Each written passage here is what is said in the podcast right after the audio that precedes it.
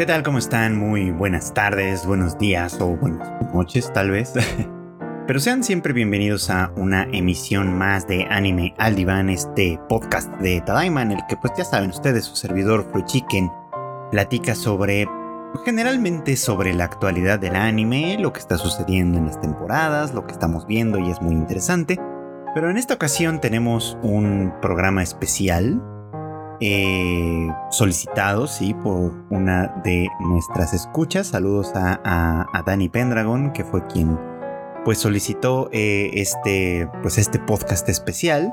Se le debía ya desde hace tiempo, es ciertamente, y, es que hay varias razones por las cuales no se había podido realizar. Una de ellas pues es el tiempo y otra pues un poco como la oportunidad claramente, ¿no? Porque pues hay que aprovechar cualquier oportunidad que sea posible para regresar y revisitar series que pueden ser interesantes. Y precisamente en ese tenor fue que pues hace, pues hace poco tuve oportunidad ya de ver ahora sí la primera temporada de Date Life. Una serie ya de hace, de hace algunos añitos, hay que decirlo. Creo que, creo que por estas alturas debe estar cumpliendo sus, buenos 10 años, más o menos. Esa primera temporada, por lo menos, ¿no? Y que ha conservado algo de popularidad porque pues a lo largo de todo ese tiempo se han ido, han ido saliendo nuevas temporadas y si la memoria no me falla en este momento, hay también una nueva eh, temporada en puerta. Así que bueno, pues por lo menos entre el público japonés y estoy seguro que entre muchos otros públicos alrededor del mundo, pues Data Live ha sido una serie pues por lo menos llamativa, interesante y que pues no por nada sigue todavía en el gusto del público. Eh, para quienes no sepan de qué se trata, a lo mejor la reconocerán por este personaje que sale mucho en muchas, pues en muchas imágenes, vamos, ¿no? Cuando comparten chicas de anime no sé qué, hay un personaje en particular que tiene un ojo rojo y otro amarillo y en el ojo amarillo se ve como un, eh, como un reloj, digamos, como la carátula de un reloj y ella usa un vestido como rojo, negro, en fin, bueno, con algunos detalles muy, pues muy atractivos y que pues es básicamente uno de los puntos importantes de esta serie, ¿no? Básicamente los personajes femeninos, sus diseños y pues de alguna manera sus circunstancias. Si ustedes no saben de qué estoy hablando, pues les platico básicamente un poquito como el resumen de esta historia, ¿no? En Date Alive lo que, bueno, sucede en un entorno en el que eh, ocurren unos especie como de terremotos, eh, que les llaman de hecho pues como terremotos espaciales, ¿no? Este, que pues sí, que básicamente ocasionan una buena cantidad de destrucción en el lugar donde se presentan. Y, pues que para lo cual pues ya hay todo un sistema de alertas que permiten identificarlos cuando apenas se están gestando y por lo tanto pues la gente se puede refugiar y etcétera, ¿no? Todo esto muy bien. Y, bueno, pues eh, un día, un día cualquiera, un muchacho llamado Shido Itsuka, este, que pues tiene el acuerdo de, quedar de comer eh, en un restaurante familiar con su hermana menor, pues se preocupa mucho porque suena una de estas alertas y pues el punto donde va a suceder el, terremoto pues es básicamente el punto de encuentro, ¿no? Y creyendo pues que su hermana y su hermanita eh, pues probablemente de todos modos iba a estar presente en ese lugar, pues él decide eh, escapar del refugio para ir a buscarla, ¿no? Para ir a tratar de pues, mantenerla salva. Y es ahí donde se da cuenta que en lo que sería el epicentro de este, eh, pues de este terremoto espacial, digamos, ¿no? lo que se encuentra pues es una chica, ¿no? En este caso, pues se trata de una chica a quien, a quien muy pronto nos enteramos que se le denomina Princess y que eh, pues va vestida como con una armadura, digamos, ¿no? Como con una gran armadura que de pronto un poquito recuerda a Saber de, Fate. Este, y que bueno, pues además es este, muy pronto atacada por un cuerpo paramilitar también de chicas, ¿no? Que, que llevan unos, pues sí, como, como unos exoesqueletos, digamos, que se llaman realizers con los que pues básicamente enfrentan a, esta chica para, pues bueno, para tratar de eliminarla, ¿no? La cosa es que el encuentro entre, entre esta princess y Shido, ella eh, pues inmediatamente asume que él es un enemigo y lo amenaza, eh, diciéndole algo así como, bueno, pues si, tú también estás aquí para matarme, bueno, párate para pelear. Y él claramente es como, bueno, yo no estoy aquí para matarte, yo no sé quién eres, este, no tendría ninguna razón para hacerlo. O sea, nada, ¿no? Por supuesto. Y bueno, pues a partir de ese peculiar encuentro, digamos, con esta, con esta persona que termina con Shido lesionado, pues él eh, es recuperado por un grupo, por otro grupo diferente de, también como con, como con una estructura paramilitar, digamos, ¿no? Que, eh, pues que se dedica también a, lidiar, digamos, con esta cuestión de los, de los terremotos espaciales y su causa, o, eh, su causa esencial, que es básicamente la aparición de estas, estas chicas, ¿no? Estas chicas como, como aparecen en esos lugares, ocasionan esos terremotos y obviamente pues es un asunto que tiene que resolverse. La cuestión es que, pues, mm, para sorpresa de nadie aparentemente, Shido descubre que en esta organización paramilitar que lo recupera, pues la comandante no es nadie más que eh, su propia hermana menor, Kotori, quien pues sí, aparentemente dirige desde las sombras esta organización cuyo propósito es, como ya mencioné, eh, pues lidiar con esta cuestión de las, de, las chicas que aparecen en los, eh, pues en los, terremotos espaciales y, este, y, por resolver el problema de alguna forma. Entonces, tenemos como elementos, digamos, para construir esta historia, pues a un protagonista masculino que de alguna manera, a pesar de las, las extrañas circunstancias en las que conoce a Princess, a quien él luego le dará el nombre de Toka. Este, bueno, esas peculiares circunstancias de alguna manera pues lo, distinguen de todos los demás que, por ejemplo, de este otro grupo paramilitar que se llama AST, que es básicamente pues ataca a estas mujeres. Y se distingue simplemente porque en vez de atacarlas, pues básicamente pareciera como que trata de acercarse a ella, de ser su amigo, de, de no presentarse como una amenaza, ¿no? Y en ese sentido, pues la organización que dirige Kotori, pues tiene un objetivo semejante, lidiar con esto, pero a través de un método, eh, pues muy peculiar, digamos, peculiar en ese sentido que no va por la violencia como tal, sino por el, pues por el amor, por así decirlo, ¿no? Eh, la misión, de hecho, que le encomienda a Kotori a Shido, ¿no? Considerando que él es una persona especial que puede cumplir específicamente con esta misión, es la de enamorar a Toka para eh, con ello sellar sus poderes y que ella pueda vivir eh, de manera pues, de manera pacífica y normal en el mundo de los humanos, digamos, con todo lo que esto implica, ir a la escuela y demás, ¿no?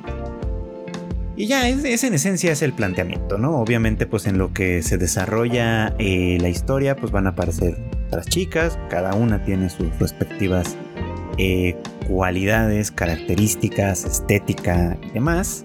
Y obviamente pues hay un conflicto entre estos dos grupos, ¿no? Que, ambos están tratando de lidiar con este problema, pero desde aproximaciones completamente diferentes, ¿no? El grupo de Kotori trata de eh, sellar los poderes de estas chicas y permitirles vivir en el mundo como, una, como humanos, digamos, como humanos normales, como humanas normales. Y en, tanto que AST, eh, pues lo que pretende más bien es eliminarlas, ¿no? Como, como arrancar de raíz la, posibilidad, digamos, de que sigan surgiendo nuevos de estos terremotos espaciales. Eh, pues eso es esencialmente lo que tenemos. Los detalles, obviamente, pues eh, como, como siempre dicen por ahí, pues el diablo se esconde en los detalles y es ahí donde pues hay, hay algunos elementos interesantes por un lado, pues vemos que Shido recibe esta misión, ¿no? Pero antes de que todo esto suceda, antes de que él conozca a Toka, antes de que todo esto suceda básicamente, eh, se nos presenta un personaje más, eh, eh, una chica que se llama Origami, que pues es una chica muy atractiva que está en su escuela, que básicamente, como dicen por ahí, aparece en el ranking. ¿Quién hace esos rankings? No sé, pero aparece en el ranking de las chicas con las que todos los demás chicos de la escuela querrían salir alguna vez, ¿no? Y tener algo con ella, ¿no?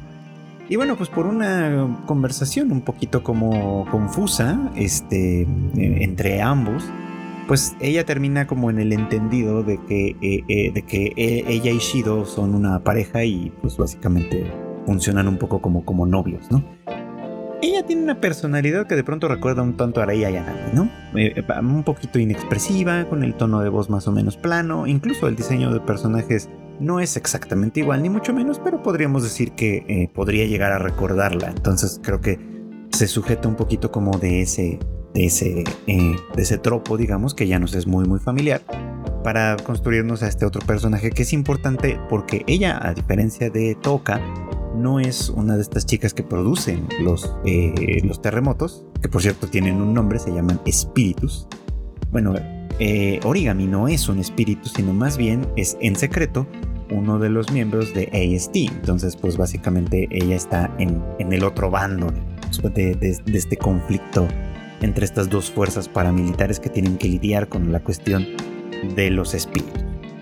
Y esto viene a cuento porque, pues como les decía, ¿no? La estrategia de Kotori para lidiar con el tema de los espíritus, pues es básicamente que Shido eh, pues conviva con estas, con estas chicas desde un lugar diferente al de la violencia, este, salga con ellas, las enamore en un momento dado y, este, y con ello pues se selle el, el poder destructivo que de manera más o menos natural pues aparentemente tiene.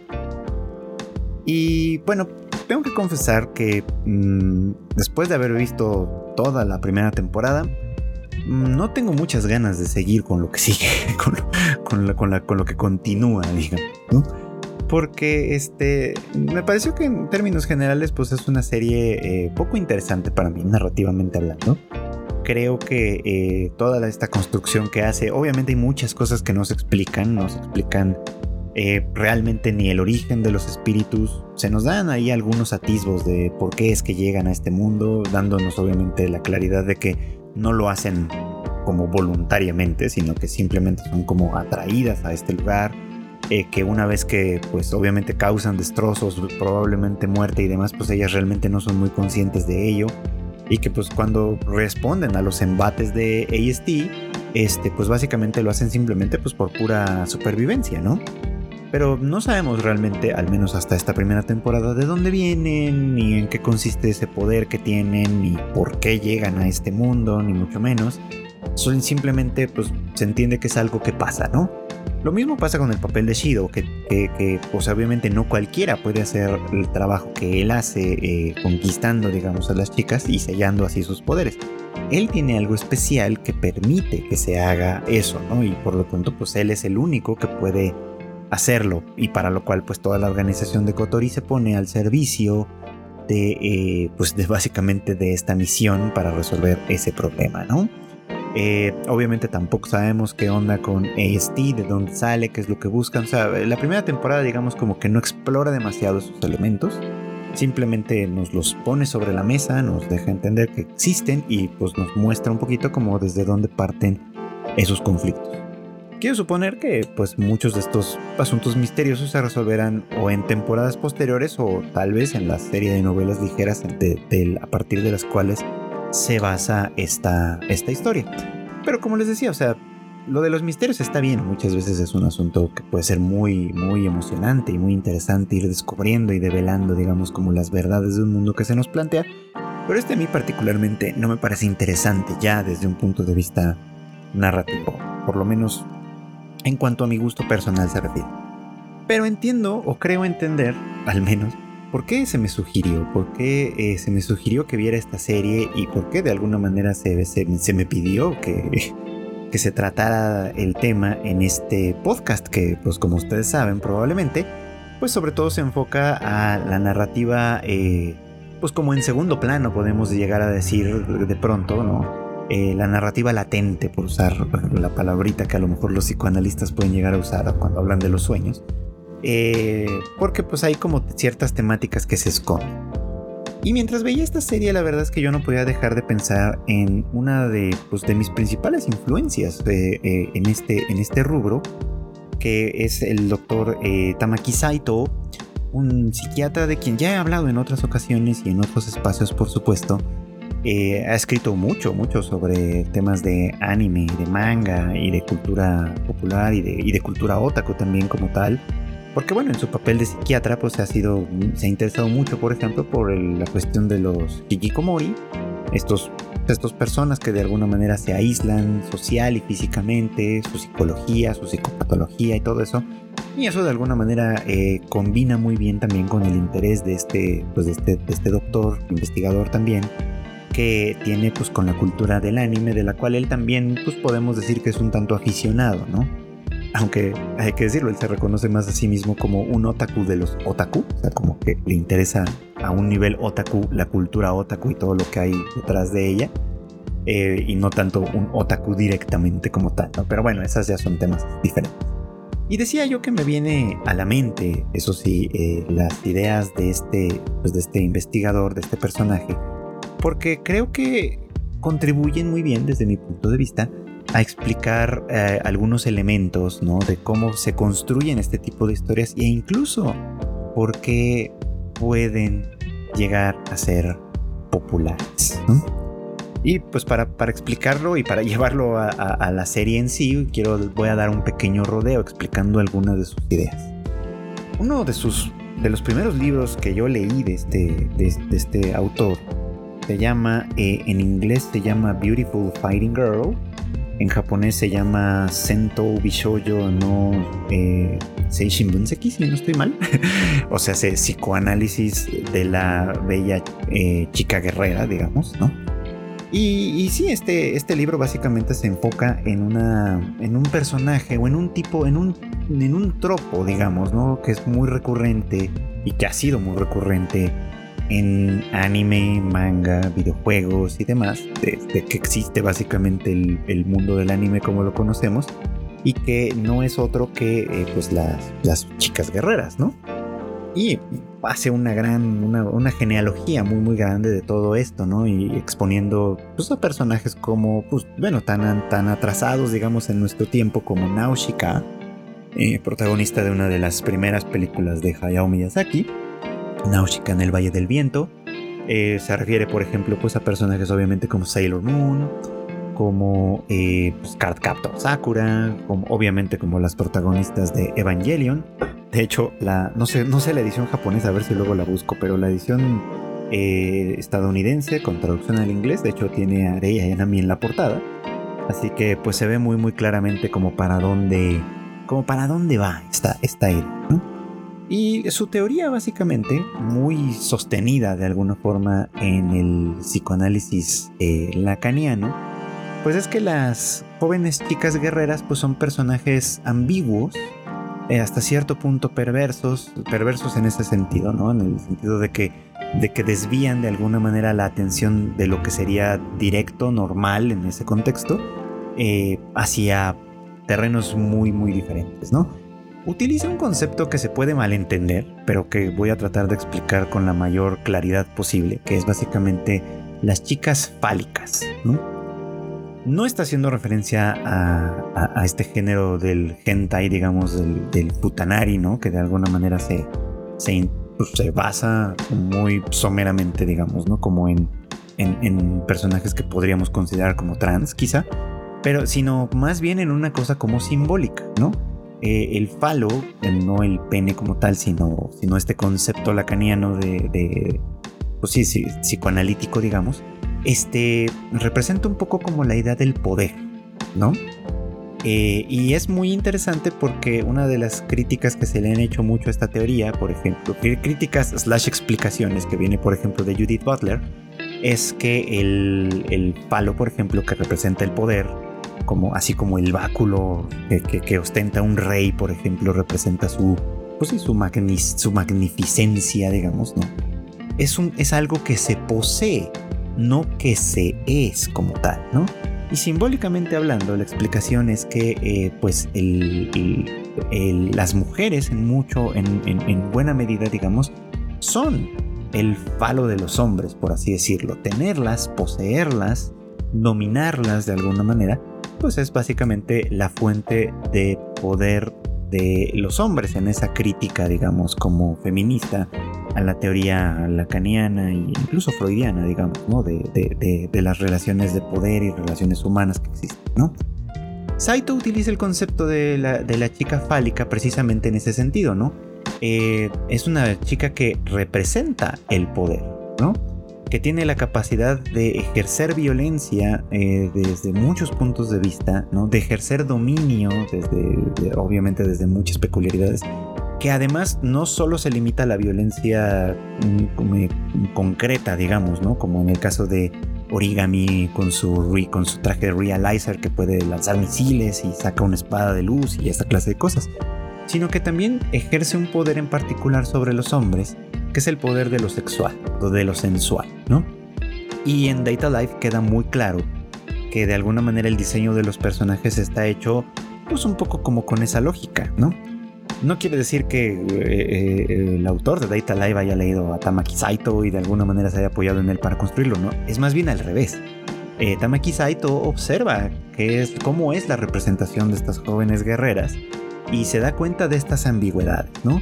Que a pesar de su fuerza, que a pesar de su poder, que a pesar de su sensualidad incluso, que a pesar de todas estas características que le confieren, pues sí, una serie de cosas muy, muy muy orientadas hacia el poder y que pueden convertirse por supuesto en una cuestión de dominio de otros, eh, simplemente están como puestas en, un terreno ambiguo, ambivalente en muchos sentidos también, y que por otro lado, pues lo que, en lo que se... que, la clave, digamos, como para domeñar un poco como este, esta circunstancia, está puesta en su relación heterosexual con los hombres. En, este, en el caso de Data Life es con Shido. Y de hecho queda bastante claro en, una de estas primeras eh, pues secuencias, digamos, ¿no? Justamente en el, en el primer enfrentamiento con Toka. Que hay una diferencia importante, obviamente, decíamos hace un ratito, porque eh, cuando Toka se presenta por primera vez y es atacada por AST, obviamente pues esto es una batalla muy, pues una batalla de anime, pues a final de cuentas, pero una batalla en todo el sentido de destrucción, golpes, gente herida, etcétera, etcétera, ¿no? Este, una batalla en la que pues de alguna manera sí los contendientes se juegan la vida como tal, ¿no? Y em, eh, básicamente pues este es un problema como sin solución, ¿no? Una lucha de poderes donde no hay solución. Y llega el punto en el que eh, Shido, tratando obviamente de cumplir con la misión que, Kotori le ha encomendado, pues va siguiendo un poquito como los pasos, los pasos que se le dictan este, para conquistar a Toka. Y cuando lo logra de alguna forma, el pacto, digamos, entre ellos se, se sella con un beso, se besan eh, Toka y Shido, y eso sella el poder de, Toka, convirtiéndola eh, en más o menos mayor medida en una humana normal, ¿no? En una humana que no puede eh, pues, hacer ejercicio de esos poderes que solía tener. Y esto es muy interesante porque esto es lo que se considera como lo ideal, ¿no? Sea, fíjense cómo eh, eh, de alguna manera el, planteamiento que Data Live hace aquí en este terreno, pues básicamente va de normalizar, de atemperar, de, de quitar, por así decirlo de manera muy directa, el poder a estas mujeres poderosas, ¿no? otorgárselo a él, que él no lo puede usar de la misma manera, por supuesto, pero a final de cuentas es otorgárselo a él. Y el ideal es que ellas vivan una vida normal, ¿no? Una vida de escuela, de romance adolescentes, de ir de compras, de eh, preparar comida, de llevar una vida pues muy muy normal en ese sentido, que no puede conseguirse de otra manera más que eh, pues despojándose de ese poder. Pero ese poder no es algo a lo que se renuncia como tal, es algo que se sella, es algo que de alguna manera se tiene que eliminar, ¿no? Se tiene que se, elimina del, sistema como tal al momento en el que Shido es quien lo absorbe como, como tal, ¿no? Y quien puede efectivamente usar ese poder después para seguir haciendo esta, esta misión, básicamente. Porque además aquí el enamoramiento que tiene con, o que puede tener con las distintas chicas es uno que en realidad se va a mantener en una organización del deseo un tanto histérica, es decir, que no se va a concretar. Porque si su misión es seguir enamorando a, los demás espíritus para poder sellar sus poderes y traerlas hacia la normalidad, por así decirlo, en realidad él no puede comprometerse con ninguna. Y eso es parte de la trama. La trama se construye también a partir de esas mismas ideas. Eh, cuando toca y luego Yoshino, que, que, es la siguiente espíritu que aparece, de alguna manera son dominadas en ese, en ese sentido, pues una segunda trama emerge y, resulta que eh, cuando, sea, cuando hablamos de, la vida escolar, cuando Shido se encuentra en la escuela, pues Toka se transfiere obviamente a esa misma escuela, pretende actuar un poco como, como, como una novia, quizá, porque obviamente ella está enamorada de él y, quiere toda su atención y se siente celosa cuando él le presta atención, por mínima que sea, a otra persona. Pero resulta que, como les decía, ya tiene otra novia, eh, una novia un poco accidental quizá, porque surge todo esto a partir de un malentendido, pero que no es otra persona que Origami, quien forma parte de AST y que además pues todo el mundo lo sabe. Bueno, no todo el mundo, sino me refiero, ellos lo saben. O sea, eh, Toka sabe que ella es una AST, eh, ella sabe que Toka es en realidad un espíritu, a quien de momento no puede atacar de esa manera porque uh, guiados como están por computadoras, inteligencias artificiales y máquinas, por supuesto, pues el equipo ella no lo puede utilizar para atacar a alguien que eh, los sistemas no perciben como una amenaza, porque ella, insisto, ya está despojada de poder pero la amenaza permanece en el momento mismo en que las dos se consideran de una manera u otra las novias legítimas, digamos, como de Shido. Y entonces la trama se traduce un poquito como en eso, en una suerte de triángulo amoroso donde él eh, realmente no puede satisfacer el deseo de ninguna de las dos, ¿no? Por más que ellas se le provoquen, ¿no? Por, por más que ellas, accidental o no, hagan esta provocación, digamos, como sensual en él, él realmente no puede corresponderles porque pues él tiene una misión mucho más grande, ¿no? Que básicamente consiste en seguir enamorando a otras personas, a otros espíritus, digamos, ¿no? Para eliminar así esta, pues esta amenaza, digamos, ¿no? Eh, ese, ese, ese tema, pues obviamente traduce, ¿no? La batalla que sucede entre Toka y Origami, eh, la, la traduce a términos más normales, pero lo sigue manteniendo en una batalla en la cual ellas realmente pareciera como que no tienen este poder como tal, ¿no? Ah, eh, han perdido ¿no? su capacidad de, ejercer su poder, de ejercer toda su fuerza, digamos, ¿no? Y se ha rendido a los deseos y movimientos y manifestaciones de un chico que no, bueno, que por las circunstancias dadas de la serie realmente no puede corresponderles, ¿no? Suponiendo que quisiese corresponderles, que ese es un asunto que va un poco más allá pues es interesante porque pues es una representación muy, muy calca de lo que Saito dice a partir de esto, ¿no? la, la, eh, la, chica, la chica guerrera, la chica fálica, digamos, es esta representación de una mujer que tiene poder en todos los sentidos, ¿no? Este, físico, poder, poder sobre la violencia y poder sobre lo sexual, ¿no? Eh, poder que de alguna manera son las dos cosas más, más elementales en esa, en esa lógica, ¿no? Y que de alguna forma, pues, ellas renuncian a ello, ceden a ese poder en el momento en el que forman parte, digamos, como del harem, en el momento en el que él las posee como tal. Y precisamente esto, esto también tiene mucho que ver con, cómo, se, cómo, se cómo funciona ese poder, ¿no? Porque la, la, representación que se hace de estas mujeres en primera instancia es que son, pues hasta cierto punto, abominables, ¿no? Hermosas, sí, ¿no? Muy atractivas, desde luego, pero con ese poder destructivo que pues asustaría a cualquiera, ¿no? Que, que, cualquier... Eh, eh, como, como, que cualquier masculinidad se vería eh, reducida, por usar la, la metáfora me parece, se vería reducida ante su magnificencia, ante su poder, ante su violencia, se tendría que ver reducida ante eso, ¿no? Y que para funcionar, entre comillas, precisamente se tiene que renunciar a ello y entregarse a esa masculinidad que no tiene poder por sí sola, sino que lo tiene en la medida en la que puede dominar el poder de las otras, ¿no? Y para dominarlo tiene que mantener esta estabilidad emocional. Con Toka pasa un montón, pero pues obviamente también pasa con Yoshino, la siguiente chica que aparece. Y aunque eso no termina de resolverse, pues también en teoría es algo que se aspira a lograr con Kurumi que es una de las que, de las que aparecen en la serie ya hacia la segunda mitad sobre todo, y que me parecen además, pues, pues en realidad de las más interesantes, que, creo que es lo que podría decir al respecto, ¿no? Pero que básicamente, para regresar a mi punto, de lo que se trata es de, de preservar esa estabilidad emocional, que no es otra cosa más que eh, eh, eliminar esos picos como de furia, de ansiedad y demás, ¿no? Sino que, por ponerlo en términos muy llanos y muy planos, es de sometimiento, ¿no?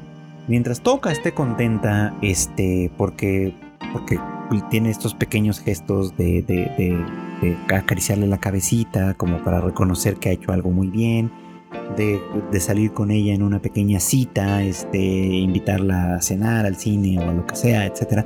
Todo eso simplemente para mantener ese estado de pacificación, digamos, que efectivamente inhibe, ¿no? Como una buena parte de su naturaleza, ¿no? Ella no puede recuperar su poder y pareciera como que incluso pierde el deseo de recuperarlo de, de, cualquier manera, porque le da mayor importancia a esta, a esta normalidad que, pues sí, básicamente pues es una, una suerte como de dominación.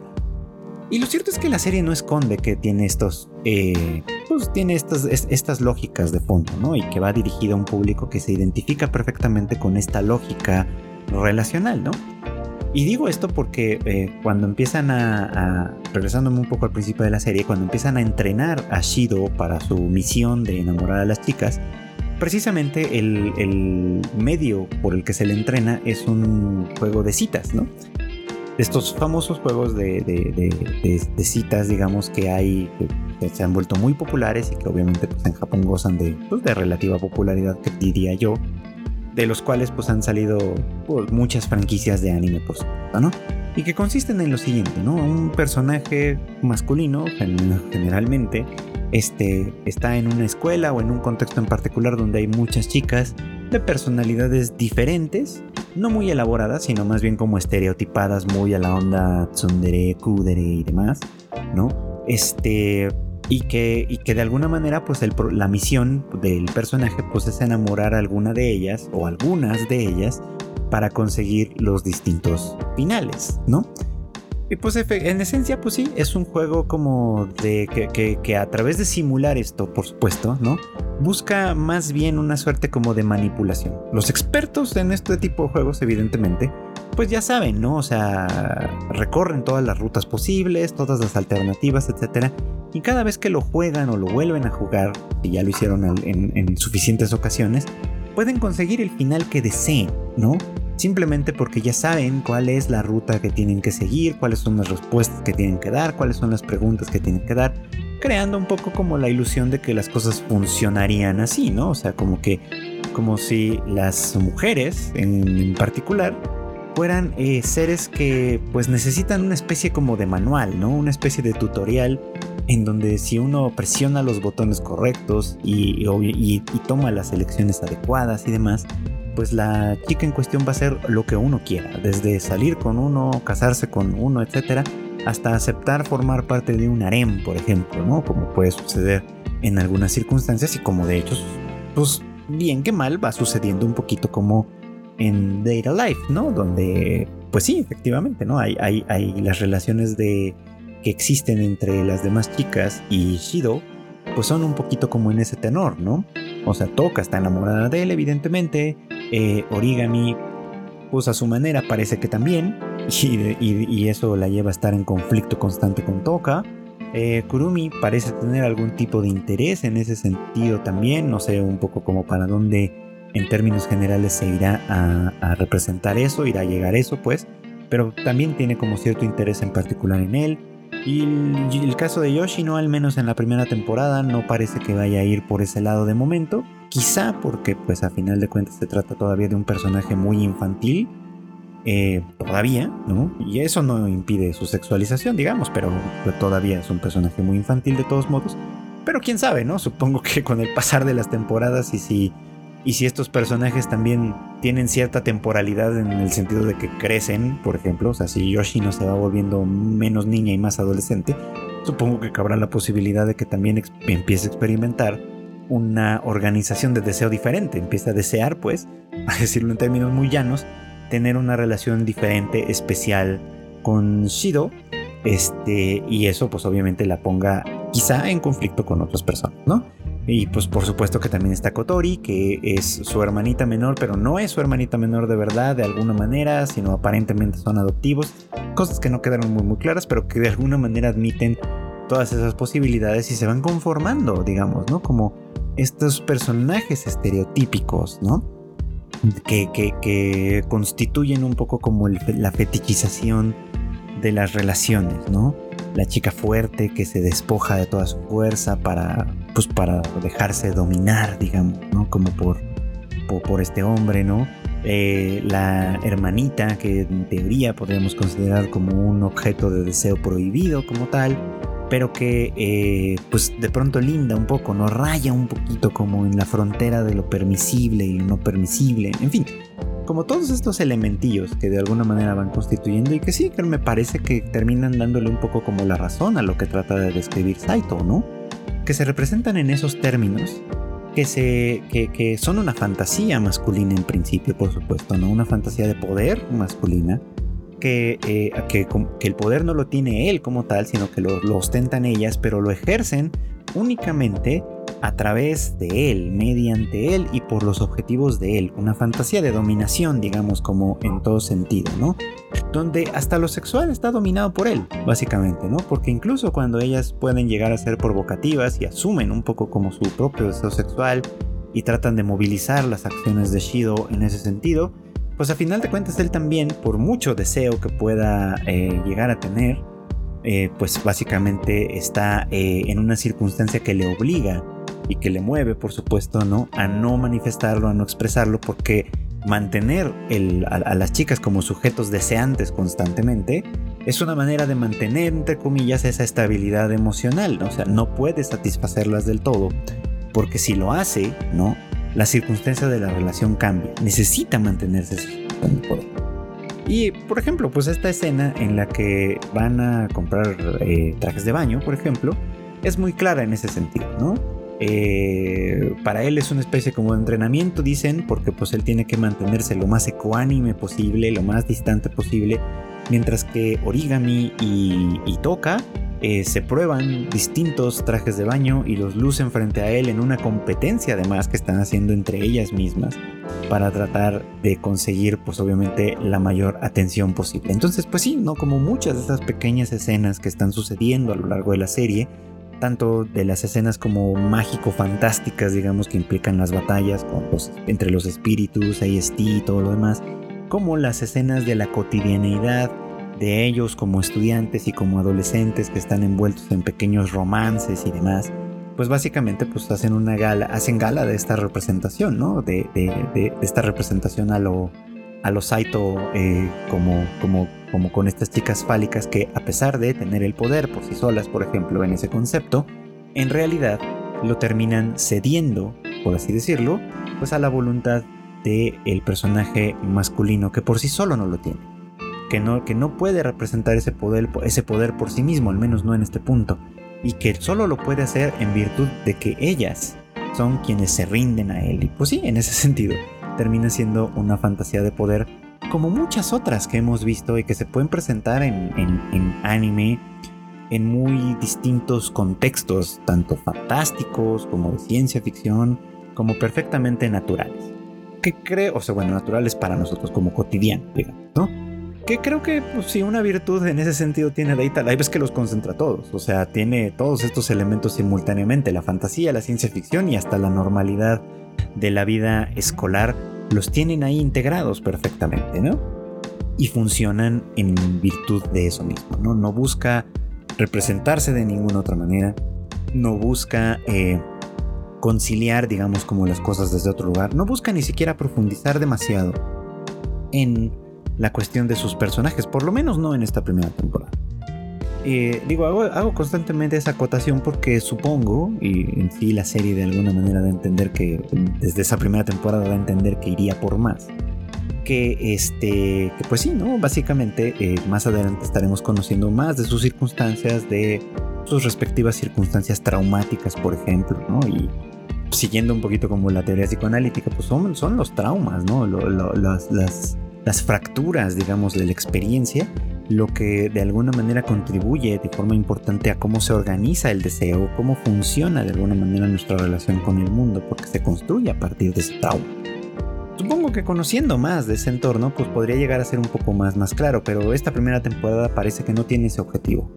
En realidad, creo yo pues, el objetivo simplemente pues, es este, eh, presentar la historia, presentar a los personajes y encantar de alguna forma al espectador a partir pues tanto de su de su fanservice digamos que funciona en, pues, en, muchos sentidos como como como en, los estilos clásicos digamos no con las transformaciones como las chicas mágicas con las escenas este de Echizukebe no como era era Kisukebe perdón estoy cambiando el nombre que básicamente pues consisten en que de, de manera accidental entre comillas el personaje masculino siempre se ve envuelto en situaciones sugestivas, sexualmente hablando, por supuesto, ¿no? En estas, pues sí, escenas que luego de pronto son abiertamente sugestivas en todo el sentido de la palabra, pues, ¿no? Y que al final del día dejan tanto, al, tanto a los personajes como a los espectadores, pues en la insatisfacción de que nada se concreta, ¿no?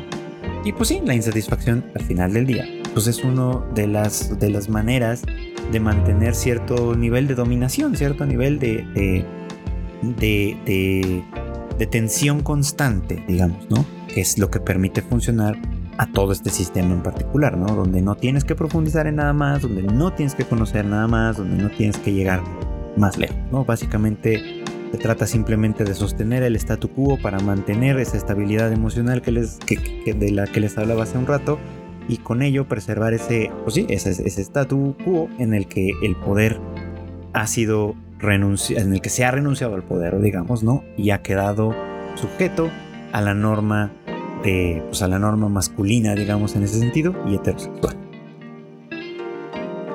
Y bueno, pues esto fue todo por hoy. Muchas gracias como siempre por acompañarme en el anime al diván. Este fue un programa especial dedicado a la primera temporada de Data Live.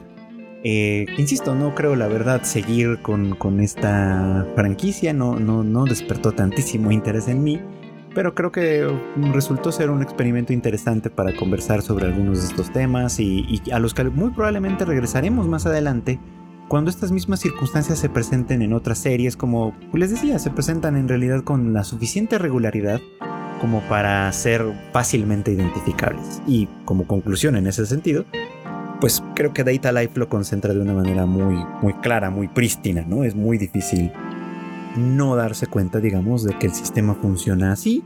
Y pues ya valiéndonos un poquito como de, la teoría de Tamaki Saito, este pues básicamente sí podemos hacer un análisis en ese, en ese tenor, en ese terreno de todas estas circunstancias que eh, en otro sentido pues terminarían siendo un tanto dramáticas. Entonces pues pues muchísimas gracias por acompañarme como siempre en este podcast, espero que este especial les haya gustado. No se olviden seguirme en todas mis redes sociales eh, como arroba chicken. Eh, este es un episodio pregrabado, actualmente me encuentro en Japón, así que si me siguen en esas redes sociales seguramente encontrarán por ahí fotillos, videos, algunas cositas sobre lo que andamos viendo por allá. Este, y bueno, pues por lo pronto, pues eso nada más. Síganme ahí en las redes sociales.